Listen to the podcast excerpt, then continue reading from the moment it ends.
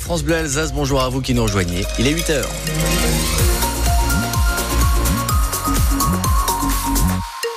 Un ciel alsacien bien couvert, bien perturbé tout au long de la journée. C'est couvert, c'est humide.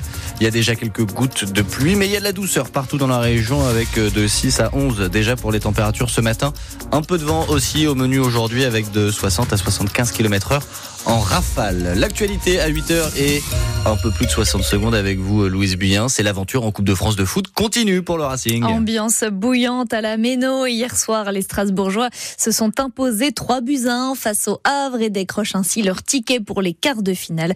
Ce n'était pas arrivé depuis 6 ans. Le défenseur du Racing, Thomas Delaine, est satisfait de son équipe. C'est une belle qualification. On est content de la prestation. Surtout en première mi-temps, je trouve qu'on a, on a vraiment proposé des belles choses, on s'est créé beaucoup de situations, c'était plutôt bien. Après, c'est un match de coupe. En deuxième mi-temps, ils ont changé de système. Ils ont eu la supériorité au milieu. Donc, on avait un peu plus de mal à gérer le match. Mais on a réussi à les piquer en contre. Et je pense que la qualification, elle est quand même logique aujourd'hui. C'est clair que ça commence à faire un beau parcours. Il faudra essayer d'aller le, plus loin possible. Et pourquoi pas aller, la gagner. Il y a d'autres équipes avant nous qui l'ont déjà fait. Donc, euh, tout est permis, mais match après match. Ça rajoute un peu de piquant à la saison. Parce que c'est une compétition différente du championnat. C'est des matchs euh, couperés. Ouais, ça amène un petit peu d'excitation, un peu d'émulation dans le groupe. C'est toujours positif d'avoir beaucoup de matchs donc euh, tant mieux.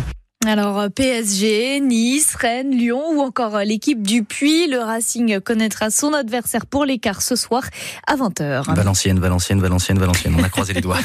Rien ne va plus, Louise, dans le secteur du bâtiment neuf. Avec l'inflation, la hausse des coûts des matières premières et la crise du logement, les entreprises ne s'en sortent plus. Le président de la Fédération française du bâtiment dans le Bas-Rhin, Jean Canina, appelle l'État à mettre en place des mesures d'urgence. Aujourd'hui, c'est d'encourager la, la, construction euh, du logement neuf, ensuite simplifier surtout les normes, arrêter cet empilage euh, de normes, revoir le diagnostic euh, énergétique et l'accès à, à, ma prime rénov, ensuite ben, déjà s'aligner par rapport à ce qui a été, ne serait-ce que sur le GNR, et surtout redémarrer tout de suite tout ce qui est logement social, que ce soit dans le privé, que ce soit chez le bailleur social, remettre des logements à construire sur le marché. Peut-être simplifier euh, tout ce qui est prêt. Peut-être que l'État y mette euh, aussi euh, son nez dedans. C'est une action collective. Tout le monde est concerné. Et selon la fédération, 10 à 20 des entreprises qui font du neuf risquent de mettre la clé sous la porte en Alsace. Le dossier du BTP qui sera peut-être au programme de celui ou celle chargée du logement au sein du gouvernement.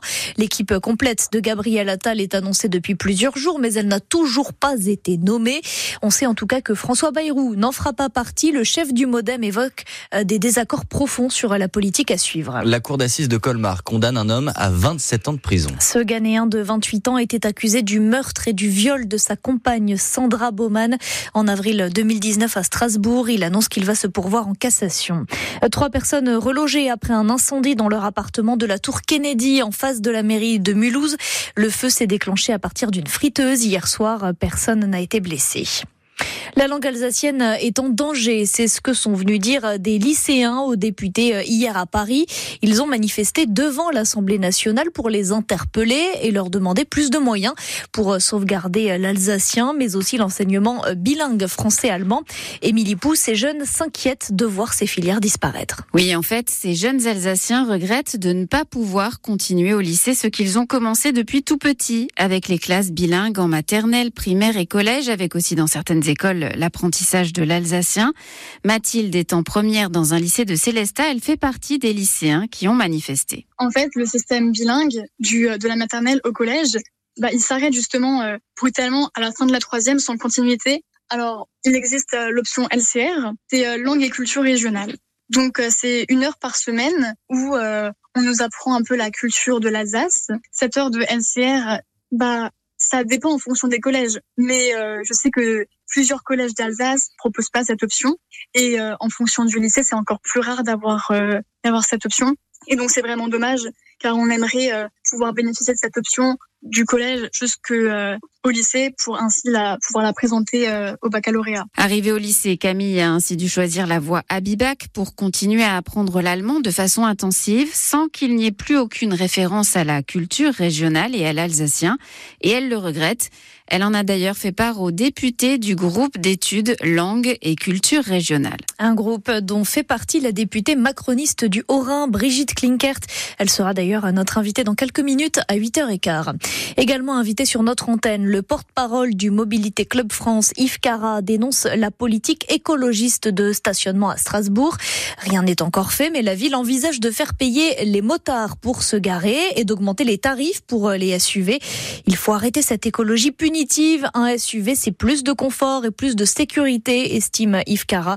Son interview est à réécouter sur francebleu.fr Alsace.